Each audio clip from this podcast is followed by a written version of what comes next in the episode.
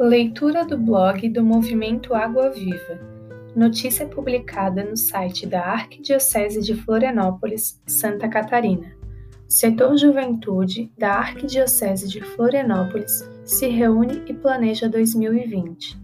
No dia 15 de fevereiro, na paróquia São João Evangelista, em Biguaçu, o setor Juventude da Arquidiocese de Florianópolis se reuniu para planejar seus objetivos e ações para o ano de 2020. No início da reunião, o assessor eclesiástico do setor Juventude, Padre Everton Gerente, lembrou que o setor é um espaço de articulação e comunhão das diversas expressões juvenis da arquidiocese sendo ele um espaço de troca de experiências entre os grupos, movimentos, novas comunidades, congregações e demais expressões juvenis, com o propósito de fortalecer a evangelização dos jovens. Eventos em 2020.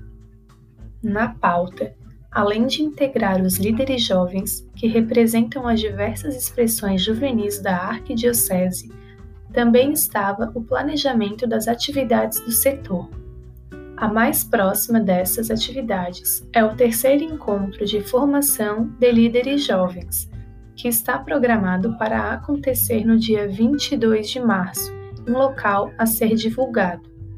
O evento terá quatro oficinas em sua programação, divididas em 1. Um, assessoramento para adultos que trabalham ou querem trabalhar com a juventude, a fim de que saibam entender os anseios dos jovens. 2. Mídias sociais e seus impactos da vida do jovem atual. 3. Ansiedade e depressão. Formação para entender melhor essa doença que tanto tem atingido os jovens, assim como poder reconhecer os sintomas e orientar o jovem a procurar ajuda especializada. 4. Grupos de jovens formação para todos aqueles que trabalham ou querem trabalhar com jovens. Também foram discutidos a Jornada Arquidiocesana da Juventude, que acontecerá no dia 28 de junho no Centro de Evangelização Angelino Rosa, em Governador Celso Ramos e o Dia Nacional da Juventude, no dia 25 de outubro, que acontecerá conforme a programação de cada forania. Na reunião, também foi conversado sobre a presença da Igreja nas mídias sociais na evangelização dos jovens. O tema é tão importante para o setor que está programado para trazer a questão tanto na formação de líderes jovens quanto na Jornada Arquidiocesana da Juventude.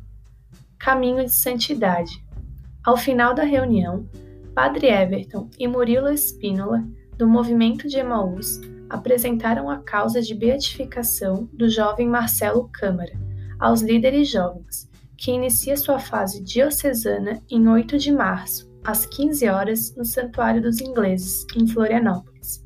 Marcelinho, como carinhosamente era chamado, foi um jovem que buscou a santidade em sua vida terrena e agora é pedido para que os jovens conheçam a sua história e se inspirem a buscar também uma vida de santidade, além de contribuir e rezar pela causa de sua beatificação.